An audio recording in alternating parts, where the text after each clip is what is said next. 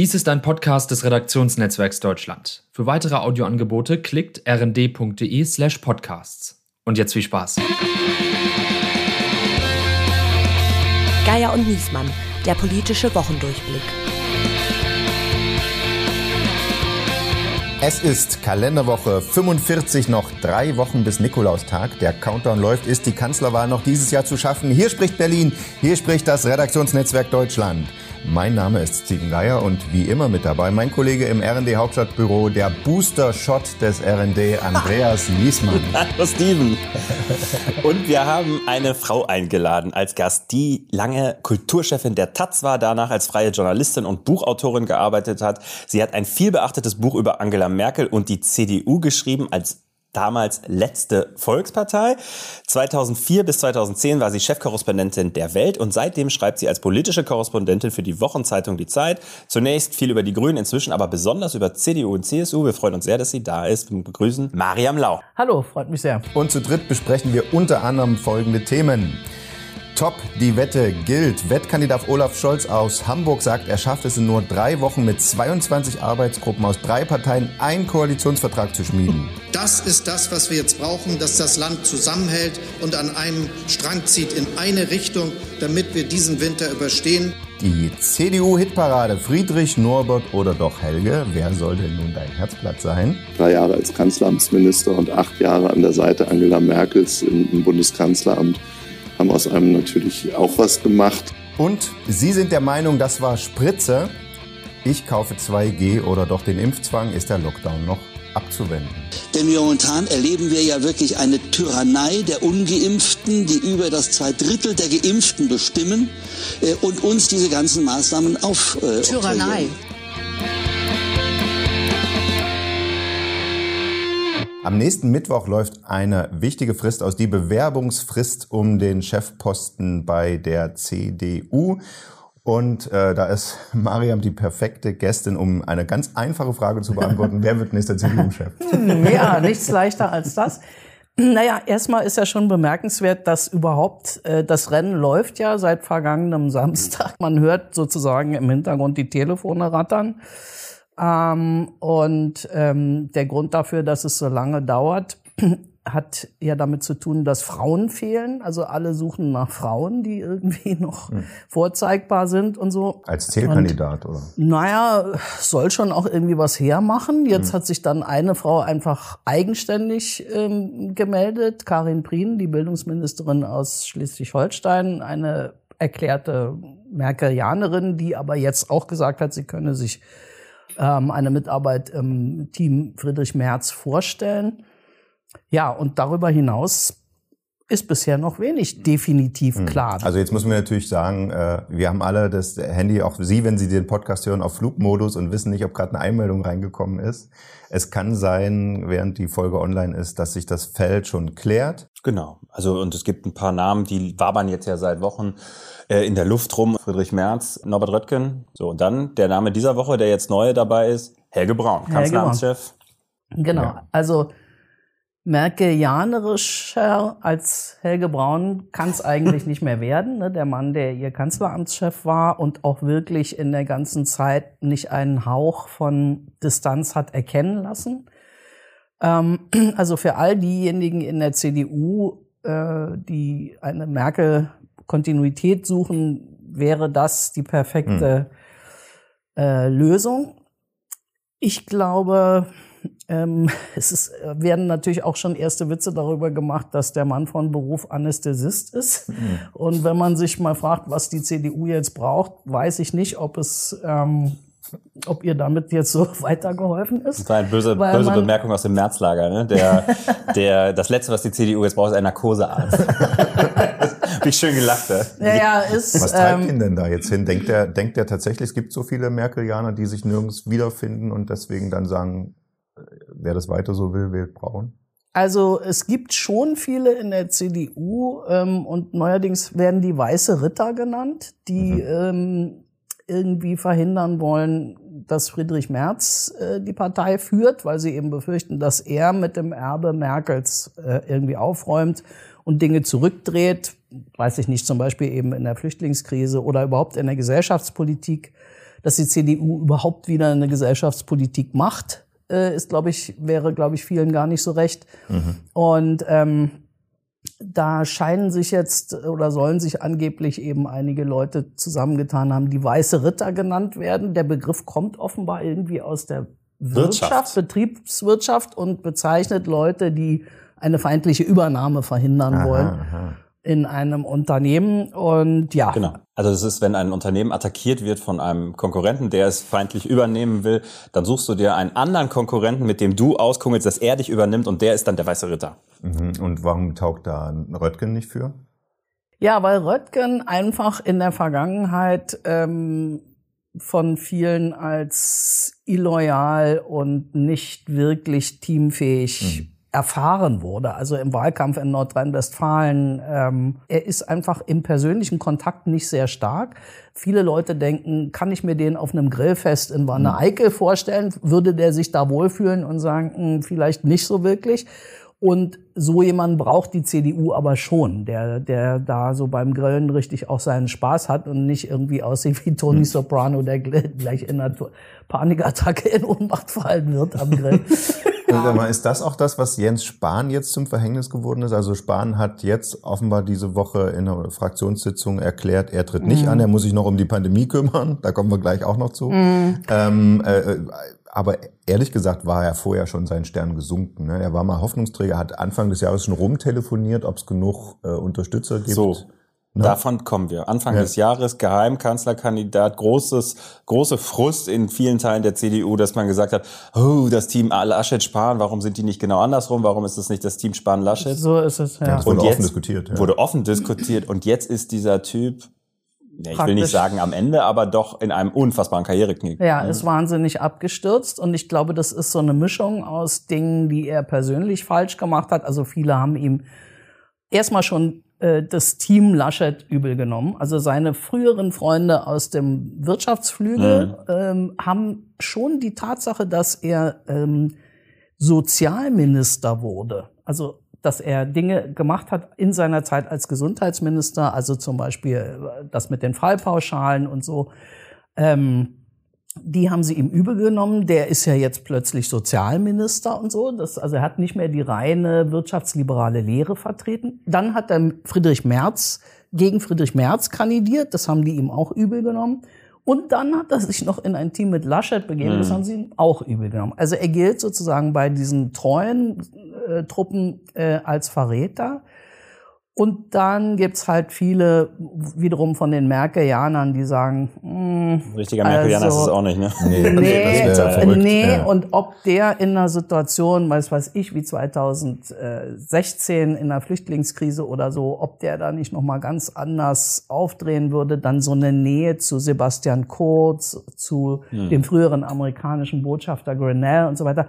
Also so, das so ein bisschen ins unappetitliche hm Gab es auch diese privaten Geschichten, ne? das, das, ja. dieses sehr teure Haus in Berlin und so, was jetzt sagen wir mal, wenn, was deine Privatgeschichte ist, sich ein teures Haus zu kaufen, keine Frage, aber wenn du Bundeskanzler werden willst, dann guckt man auch noch mal ein bisschen anders man drauf. Man guckt auf sowas und dann kommen die Kredite von der eigenen Bank, wo mhm. man selber mit im Vorstand, im Aufsichtsrat, Aufsichtsrat sitzt. Ja. Mhm. Ähm, das ist alles nicht mhm. illegal, aber sind alles so Sachen, wo man sagen würde, Merkel wäre sowas nie passiert. Genau so. Ich habe mich mal kurz gefragt, ob er eigentlich mit so einer amerikanischen Rede jetzt noch irgendwas hätte reißen können. Also so eine Rede, wo man sich wirklich hinstellt und sagt, ich weiß, dass ich euch in dem und dem und dem äh, überfahren habe, äh, dass euch das gegen den Strich gegangen ist, aus dem und dem und dem Grund habe ich das gemacht. Also manchmal kann man ja mit sowas, hm. wenn es wirklich ehrlich ist, kann man ja mit sowas hm. die Sache drehen. Denn umgekehrt, um das mal zu seiner Verteidigung, und dann können wir das auch,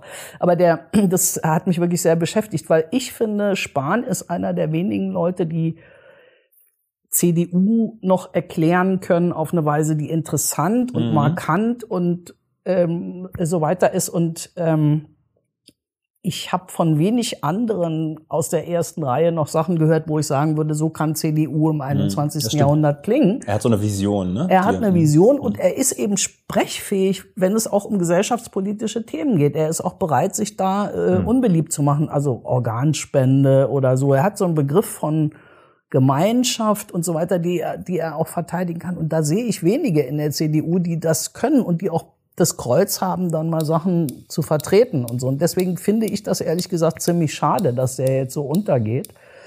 Aber er hat auch viel dazu beigetragen, das gebe ich zu. Programmhinweis. Gut, für die CDU steht Opposition an. Was steht für die mögliche Regierungskoalition an? Man hat aus den Verhandlungen, die in dieser Woche einen wichtigen Zwischenschritt hatten, nämlich die Arbeitspapiere der Arbeitsgruppen äh, sind fertig. Da hat man schon gehört, die Grünen sind unzufrieden hier und da und es könnte sein, dass es nicht bei dem bleibt, was die SPD sich vorgenommen hat. Nikolaus ist Kroko aus. Andreas, hat Scholz Chancen, das zu schaffen, äh, äh, Merkel noch die, den Rekord, die Rekordamtszeit von Helmut Kohl zu nehmen? Oder Ja, ich glaube, die Chance besteht auf jeden Fall noch. Also der Zeitplan hat diese Woche so ein bisschen mal gewackelt, dass die Regierung, also der Koalitionsvertrag bis Nikolaus unterschrieben sein soll und äh, Olaf Scholz dann zum Kanzler gewählt werden kann. Die Grünen haben mehr oder weniger öffentlich das in Frage gestellt, damit gedroht.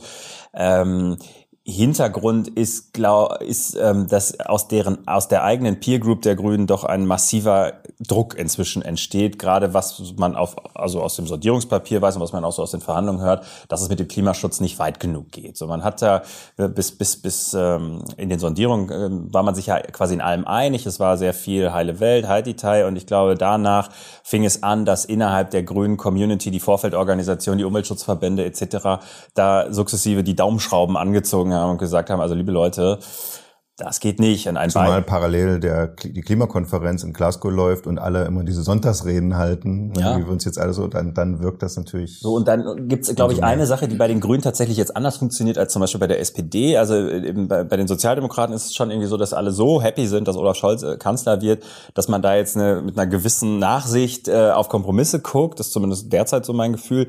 Ähm, aber bei den Grünen ist es halt äh, so, dass so ein Klimaschützer, der sagt, ich argumentiere hier mit der Wissenschaft und die Wissenschaft sagt, wir müssen Kohle abschalten und zwar gestern. Ähm, da gibt's gar nicht so große Kompromissspielräume. Und ein, ein Satz, der mir diese Woche im Ohr geblieben ist, war von äh, Jürgen Resch, dem Chef der Deutschen Umwelthilfe, der dann äh, davor gewarnt hat, dass die Grünen jetzt ihren Möwenpick-Moment erleben könnten. Das ist schon aus dem eigenen Lager natürlich echt hartes Ding. Ne? Mövenpick, wir erinnern uns, das war die Mehrwertsteuersenkung der FDP, die aus äh, von dem Miteigner der Mövenpick Hotelkette große Spenden bekommen haben damals. Das jetzt zu vergleichen mit einem Kompromiss, den man beim Tempolimit gemacht hat in so einer äh, Koalition, Koalitionsverhandlung, finde ich schon hart, zeigt aber auch, wie, äh, ähm, wie nachsichtig das grüne Umfeld da reagieren wird, nämlich gar nicht. Naja, also ich glaube, dass die Grünen in ihrem Ärger schon einen Punkt haben, nämlich dass äh, Klima jetzt so behandelt wird, als sei es irgendwie so ein Narrenthema der Grünen oder das ist halt so deren Spielwiese, naja, so. Und das ist irgendwie für die Rhetorik, die äh, jedenfalls auch Olaf Scholz vorher angeschlagen hat im Wahlkampf. Also er wird der Klimakanzler und so. Und dann setzt man sich aber hin und sagt, naja, seht mal zu, äh, wie ihr mit eurem Thema weiterkommt oder so. Finde ich in der Tat auch ein bisschen äh, arm. Aber man muss sagen, dass die Strategie der Grünen, sich auf die Gesellschaft zuzubewegen, die besonders unter Habeck äh, begonnen hat, die zeigt jetzt hier eben tatsächlich ihre Nachteile, äh, insofern, als sie nicht mehr in der Lage sind, richtig auf den Tisch zu hauen. Also die Sache mit dem Nikolaus, ich weiß nicht, ob das klappt. Und ich finde es auch ehrlich gesagt, also bei den Themen, die die zu verhandeln haben, schaffen wir diesen Umstieg äh, auf den 1,5 Grad Pfad oder so. Wenn es dann nicht Nikolaus wird, sondern eine Woche später, ist mir das ehrlich gesagt Wumpe. Und wir würden es auch Merkel gönnen, dass er den Kohl noch überholt. Wir würden es Merkel Ja. sehr gönnen. Ähm, aber ich finde, was man eben spürt, ist, dass die Grünen nicht vom Tisch aufstehen werden. Und das war bei der FDP eben anders. Bei der äh, sind alle in die Verhandlungen reingegangen mit dem Gefühl, der Lindner muss richtig was Dickes kriegen. Er muss zum Beispiel das Finanzministerium kriegen. Es geht, die FDP kann nicht in diese Koalition ohne das Finanzministerium. Genauso, ja. Und ähm, die Grünen verbreiten diese Atmosphäre nicht. Niemand denkt, dass die vom Tisch aufstehen werden und gehen werden. Und das ist ein richtiges Verhandlungsproblem einfach. Mhm. Und dann ist es, glaube ich, auch so ein bisschen so, ich weiß gar nicht, ob das vielleicht bei der SPD bewusst passiert, aber die SPD hat natürlich die Jahre, in denen die Grünen im Grunde sich angeschickt haben, sie zu ersetzen und auf den, also nicht Müllhaufen der Geschichte, aber doch irgendwie, sagen wir mal, in die Irrelevanz abgleiten zu lassen oder so, das haben die sich auch gemerkt. Und jetzt ist so ein bisschen das Gefühl, ja, jetzt seht mal zu, wie er mhm. weiterkommt. Es gibt so eine gewisse sozialdemokratische Bräsigkeit, genau. die man jetzt auf einmal wieder so erspüren ja. kann. Es ist interessant. Genau. Also der, der Fraktionsvize der Grünen Krischer hat ja offen in Mikros äh, gesagt, äh, also so hatten wir uns das nicht vorgestellt, dass sie jetzt sagen, ja, dann kriegt ihr euer Umweltministerium genau. für den Klimaschutz und der Rest wird quasi zwischen zwischen SPD und FDP verhandelt, so, wenn die Erwachsenen so ein bisschen wie du gerade sagtest. Ähm, also wenn er das so in Mikros sagt, finde ich, dann scheint das wirklich die Stimmung zu sein. Ist allerdings nicht so überraschend, dass Scholz gut mit der FDP kann äh, und, und dass die Grünen plötzlich diejenigen sind, die äh, in, in versteinerte Gesichter blicken. Hätte man das nicht auch ahnen können bei Scholz? Finde ich überhaupt nicht, nee? ehrlich gesagt. Also ich finde, die, der Mann, der von dem Hamilton-Moment gesprochen hat und damit meinte, also wir kommen zu einem Moment, wo über eine gemeinsame Verschuldung in Europa äh, die Vereinigten Staaten von Europa äh, auf dem Weg sind. Ja, jemand, der das denkt, kann eigentlich nicht äh, die FDP als seinen Lieblingspartner mhm. ähm, sehen, sondern im Gegenteil. Also da sehe ich einen Riesenkonflikt. Also die nächste Euro-Krise wird ein Riesenkonflikt in dieser Koalition. Also das muss man sich nur mal für einen Moment ausmalen. Ja, äh, Lindner ist der Finanzminister, soll Geld geben, äh, weil Italien kurz vor dem Bankrott steht und dann sitzt da die AfD und die CDU mhm. und also ja, ja, das, das, das muss man sich ja nur.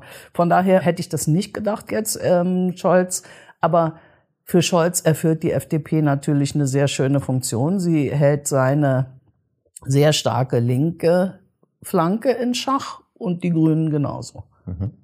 Und jetzt muss man aber sagen, dass Scholz auch kein grünen Freund ist. Im, ne? Also er war ja in Hamburg, hat er yeah. mit den Grünen zusammen, die äh, Fegebank da, die grünen Chefin hat ja auch schon gesagt, wir wissen genau, wie der verhandelt. Wie der das ist ein harter Hund, genau. das ist ein Knochen und so.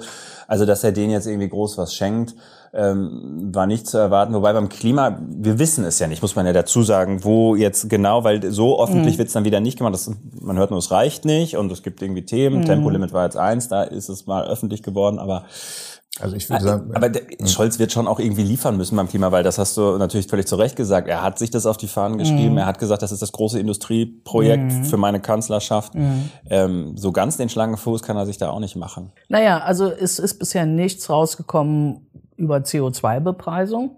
Das scheint mir ja so ein Schlüsselmotiv zu sein. Und dann zwei Prozent der Flächen für Erneuerbare hm, keine Ahnung, also da ist äh, ja die Hälfte der Probleme noch nicht gelöst und so. Überhaupt glaube ich, dass vielleicht bei den Grünen sich viele nicht klar machen und auch äh, öffentlich nicht klar machen, dass sie selber auch nicht wissen, wie diese ganzen Probleme gelöst werden sollen. Wie wir in dieser Energiekrise, die wir jetzt haben, wo so viele Leute äh, ihre Stromrechnungen nicht mehr, äh, ihre, ihre Benzinrechnungen und Heizrechnungen und so weiter nicht mehr bezahlen können, das wird echt schwer für die Man hat es jetzt auf EU-Ebene gesehen. Die Deutschen haben da ja sehr Druck gemacht, dass Gas äh, anerkannt wird, äh, noch in diesem äh, Übergangszeitraum als, als sozusagen klimamäßig äh, okay auf EU-Ebene. Äh, und der Preis, den sie dafür zahlen mussten, die Deutschen, war, dass Frankreich die Atomkraftwerke da äh, anerkannt kriegt da mussten die Grünen bestimmt auch schlucken, aber anders geht's mhm. nicht sozusagen. Das ist ein bisschen Realitätsschock natürlich. Mhm. Also ich würde sonst der Vollständigkeit halber mal noch sagen, es gibt noch ein paar andere Kleinigkeiten, die noch nicht geeint sind jetzt aus den Arbeitsgruppen, nach dem, was man hört, neben Klimaschutz, die Kleinigkeit Finanzen, Verkehr sowie Außen- und Verteidigungspolitik. Sonst sieht's schon ganz gut aus.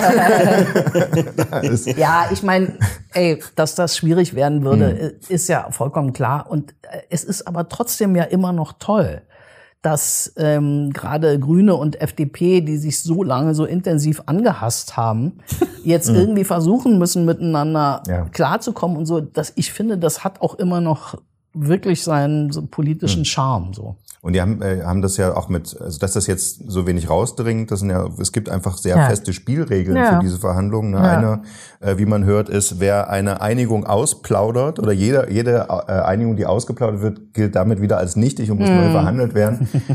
Also gerade wenn du gut. stolz drauf bist, was durchgesetzt zu haben, neigst du dazu, es rumzuerzählen, das machst du dann lieber nicht, damit es nicht neu aufgeschnürt wird. Also Wobei natürlich einer, der, der den Eindruck hat, der hat sich über den Tisch ziehen lassen, dadurch natürlich auch äh, so ein Ding wieder killen könnte. Ja, Deswegen es- bin ich bin nicht ganz sicher, wie hart diese Regel ist in Wahrheit. ist ein bisschen symbolisch. Aber es ist hübsch. Ja, ja. ja, Okay. Und was macht eigentlich Corona?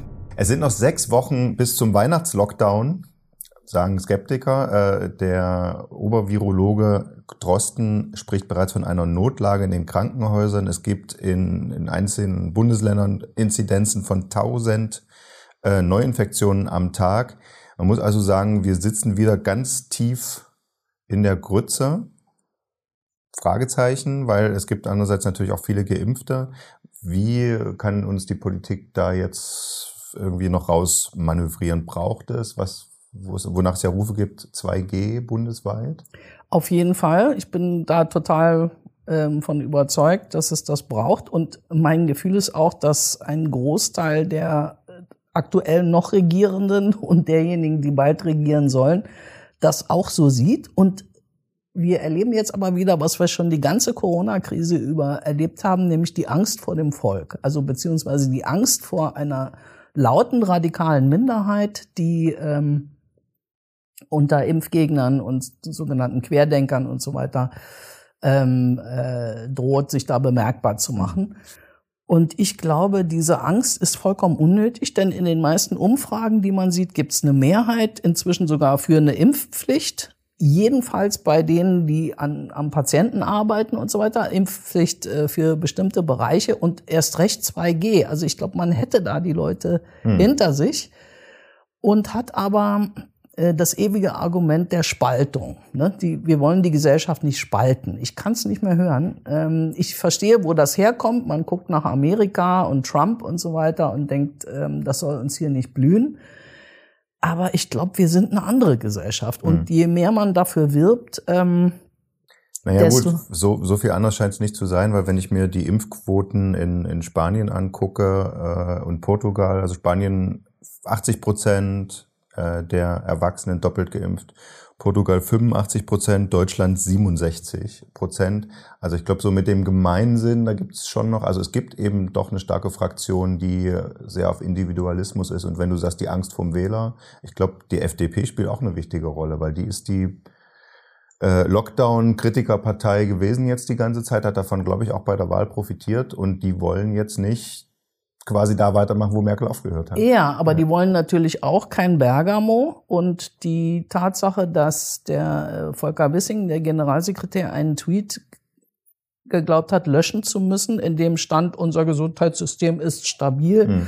äh, zeigt schon, dass es ein bisschen was anderes ist, ob du in einer Talkshow sitzt oder tatsächlich an der Regierung. Hm. Also die wollen nicht in dem Moment, wo sie die Regierung übernehmen, offiziell ähm, irgendwie deutsch, ein deutsches Bergamo äh, verantworten. Und deshalb ähm, glaube ich, werden jetzt auch nochmal die Instrumente nachgeschärft und zum Beispiel 3G am Arbeitsplatz, das ist, glaube ich, weder SPD noch äh, FDP leicht gefallen, aber da läuft es jetzt auf jeden Fall drauf raus.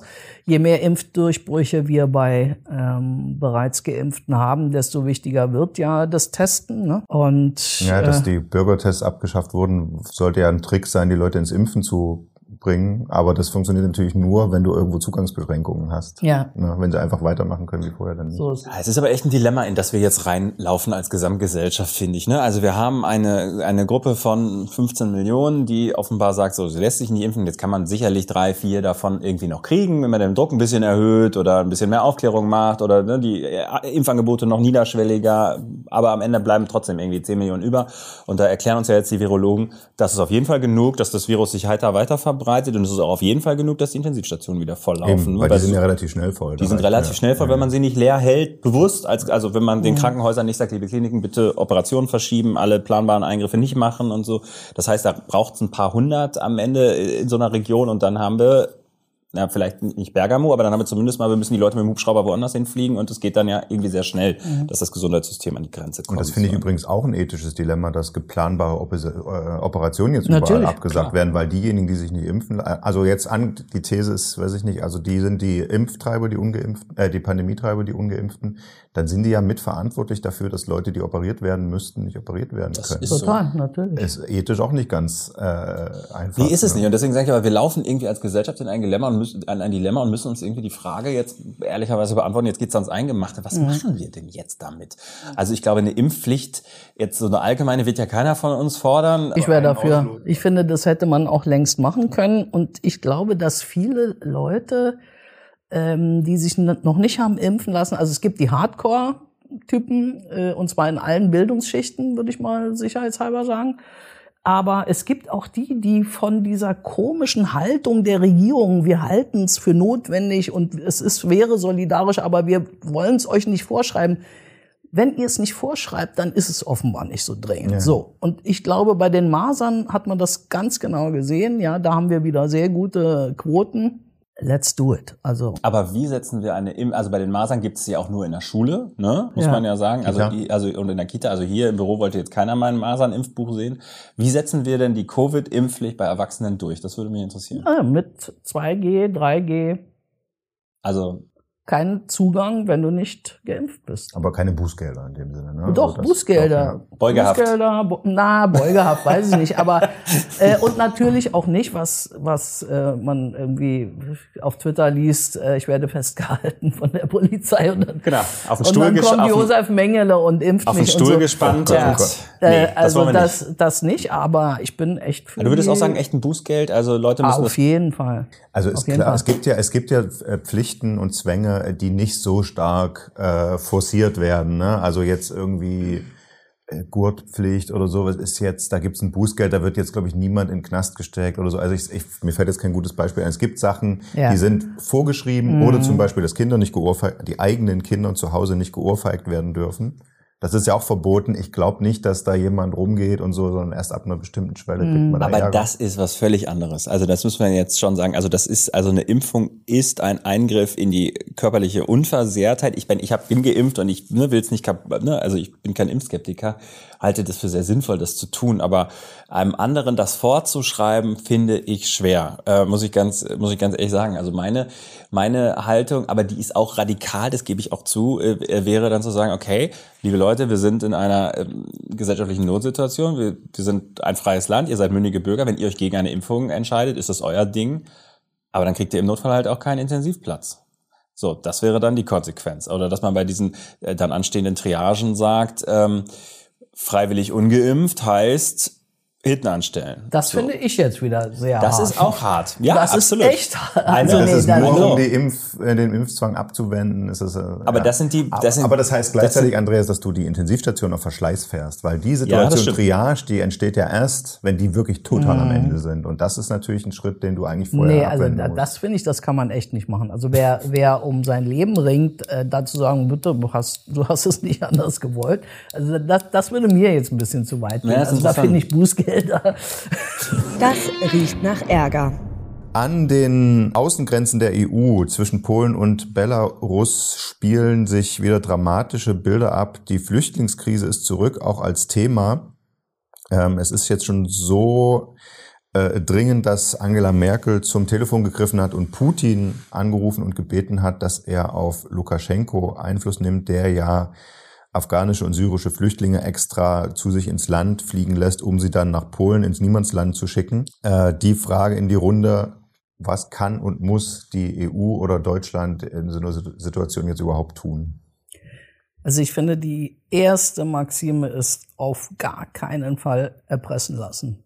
Also bloß nicht jetzt irgendwo von irgendwoher kam der Vorschlag, Lukaschenko Geld zu geben, dass er die Flüchtlinge irgendwie, das, das finde ich vollkommen absurd. Im Gegenteil, ich wäre für äh, härtere Sanktionen. Also es gibt den Vorschlag, äh, der Belarus vom internationalen Geldverkehr abzuschneiden, äh, die Fluggesellschaften zu belangen und, und zu ähm, sanktionieren, die ähm, die Leute aus Istanbul oder Moskau äh, oder nach Istanbul und Moskau und so weiter bringen und da den Transfer ermöglichen. Das finde ich sind alles ähm, probate Mittel.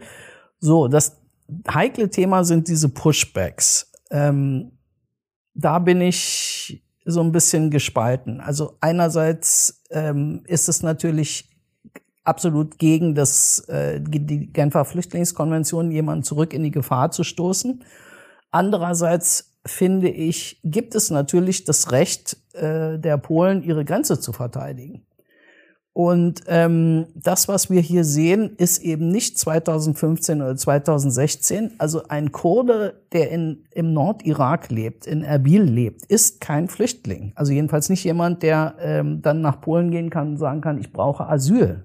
Das ist kein ist keine politische Flüchtlingssituation. Gut, er hat das Recht, den Antrag zu stellen. Das ist ja das alte Dilemma. Ja, ja. ja. Ähm, aber ich finde, ähm, bei der Frage, also womit hat man es da zu tun? Das muss man sich eben klar machen. Jemand, der dann ins Reisebüro geht und äh, äh einen Flug bezahlt und so weiter und dann das, das ist nicht die Situation, die wir 2015, 16 hatten. Und ich finde, man muss auch total rhetorisch aufpassen, dass ich, lese mit Staunen jetzt schon wieder und natürlich auf Twitter erst recht, wie dann gesagt wird, hier zeigt sich die ganze Heuchelei und Unmenschlichkeit der EU und so weiter. Nee, erstmal zeigt sich hier der Zynismus und die Brutalität dieses Lukaschenko-Regimes, das eben ja auch die Polen dafür bestraft, dass die Polen belarussische äh, Oppositionelle beherbergen, was ich sehr, sehr den Polen sehr, sehr hoch anrechnen würde. Und man muss so ein bisschen aufpassen, dass man nicht die Affekte gegenüber der PiS-Regierung da jetzt ja. die eigenen Reaktionen bestimmen lässt. Also ich glaube auch, dass die für die EU ist es dadurch noch mal extra kompliziert, dass die mit Polen gerade eine ganz andere Baustelle offen hatten, Klar. Rechtsstaatverfahren und da ist sowieso gerade äh, die Stimmung äh, im Keller und jetzt sagen die, die ja bisher auch immer bei der Flüchtlingsverteilmechanismus gebremst haben, die Osteuropäer. Jetzt brauchen wir mal Hilfe. Äh, es ist eine absolute Sackgasse. Also ich finde, man, man sieht schon dann auch die Heuchelei der europäischen Flüchtlingspolitik in dem Sinne, dass die immer hoffen, es möge möglichst lange jemand anderen treffen und sich äh, davor wegducken, einen, dauerhaften Mechanismus einzuführen. Und immer wenn es irgendwo aufbrennt, dann fällt es demjenigen, der das Problem hat, dann auf. Ne? Also es muss ja diese Lösung. Mein Gefühl, mein Gefühl ist, wir haben ähm, am Ende ein, ein auf dem Papier ein Asylrecht, ähm, das sehr ähm, also menschlich und ethisch und so sehr wünschenswert ist, aber was eigentlich der, nicht mehr mit der Praxis, äh, also für die Praxis, die wir jetzt haben, nicht mehr taugt. Also dieses ähm, jeder darf an einer Grenze einen Antrag auf Asyl stellen, dann wird er geprüft. Ähm, funktioniert halt eigentlich nicht, weil, äh, weil, wir, weil es fehlt dann ja andererseits auch diese Härte in der Komponente, dass man sagt, okay, und wenn wir ihn ablehnen, schicken wir dich zurück, weil oft bleiben die Leute dann ja doch da, weil sie Kinder haben, weil sie Familie haben und dann gibt es diese humanitären Argumente, subsidiären Schutz etc. pp. Alles richtig, alles total nachvollziehbar. Nur das führt uns natürlich dazu, dass wir irgendwie sagen, also auf dem Papier halten wir dieses Recht hoch, was ja letztendlich auch etwas ist, was ähm, was, was ja aus der Erfahrung des Nationalsozialismus äh, entstanden ist, dass, dass die Juden damals keine Chance hatten auszureisen und so. Ne? Deswegen ist es ja ein, ein, ein, hohe, ein hohes Gut, ein hoher Wert. Aber es wird natürlich missbraucht, wie du schon sagst. Und, und aus dem Dilemma rauszukommen, funktioniert ja dann eigentlich nur entweder, indem du wirklich sagst, du stellst da so hohe Zäune hin, dass irgendwie keiner mehr äh, dran vorbeikommt. Ähm, naja, Oder du kappst halt die, der, so die Strategie, die wir die letzten Jahre gefahren sind, man kappt die Routen. Ähm, es gäbe das for the record, wenn die ganze EU einen Verteilmechanismus hätte, äh, wäre das äh, verkraftbar, ne? die, die, die Leute unterzubringen, die zumindest subsidiären Schutz kriegen. Ja gut, aber dann hättest du, wenn du es jetzt Aber da verweigern sich halt fast alle. Das ja, ist ja das Problem. Und das hat halt nie, also sozusagen, da, da muss man sagen, gut, wenn das nicht hinzukriegen ist in der EU, dann muss man doch diese Festung auf dem Aber bauen. den Punkt muss man aber schon auch machen, wenn du anfängst mit einer Verteilung und das funktioniert und, da, und das ist verkraftbar bis zu einem Punkt, aber das würde natürlich einen Pull-Effekt auslösen. Also ja. es würden mehr Leute kommen. Ich glaube, da muss man sich nichts vormachen. Wenn, Total. Ähm, äh, und dann hast du einen permanenten Zuzug, da können wir, können wir uns natürlich lange drüber diskutieren, wie viel wir davon verkraften können, wie viel sinnvoll wäre, etc. Ähm, aber da sind halt viele auch gegen, das haben wir auch gesehen, das ist einfach so. Ähm, und das ist schon ein Dilemma. Und das, ähm, und das Flüchtlingsproblem und das Menschen nach besseren Lebensumständen suchen, ist ja auch nicht weg. Und das ist das, was Lukaschenko, und ich teile alles, was du gesagt hast über den Kerl, das ist ein widerlich zynisches Schwein. Ähm, äh, aber er hat natürlich hier jetzt auch die Schwachstelle entdeckt, die er uns jetzt hier sehr schonungslos vor Augen reibt. Ne? Das ähm, sehr schlau und auch sehr skrupellos. Und weil wir gerade bei Seehofer waren, der, der ja für Solidarität mit Polen wirbt und sagt, wir müssen denen dabei helfen, ihre Grenzen zu sichern. Da, da hat man auch schon wieder leichte Déjà-vus. Es ist aber so, dass er jetzt tatsächlich vorm Renteneintritt steht. Und das haben wir in unserer Rubrik Fehltritt der Woche. Ja, genau. Also Horst Seehofer, unser Bundesinnenmin geschäftsführender Bundesinnenminister, eine große politische Karriere äh, geht jetzt äh, zu Ende in diesen Tagen. Und es gab eine sehr hübsche Meldung äh, der Kollegen von der Bild-Zeitung. Seehofer hat seine, hat zum Ausstieg aus dem Ministerium seine Staatssekretäre nochmal zum Essen eingeladen hat sich von seinen Staatssekretären nochmal zum Essen einladen lassen Was? im Ministerium. Es gab Pizza und er hat nicht mal selber bezahlt. Das war irgendwie so geht die ruhmreiche Karriere. So geht die ruhmreiche Karriere des großen Politikers Seehofer also zu Ende mit Pizza, die der Staatssekretär löhnen musste im Büro. ähm, fand ich irgendwie sehr hübsch und aber naja, man kann natürlich auch auf der anderen Seite sagen, immerhin hat er seinen Ausstieg gegeben. Ne? Es soll ja Es soll ja Journalisten in Hauptstadtbüros geben, die warten immer noch darauf, dass ihr ehemaliger ja. Chef seinen Ausstieg gibt. Wir können ja, Gordon, wir bezahlen die Pizza. Wann? Ja, genau dann. okay, wir haben noch viele Abschiede vor uns, auf die wir hier blicken werden und vor allen Dingen viel Neues. Mal sehen, wie weit die Ampel nächste Woche ist. Liebe Hörer, kommen Sie zurück, folgen Sie uns, ab abonnieren Sie uns. An dieser Stelle sagen wir vor allen Dingen vielen Dank an Mariam Lau. Ich danke, hat Spaß gemacht. Uns auch. Uns auch und den Hörern hoffentlich auch. Bis nächste Woche. Tschüss. Tschüss.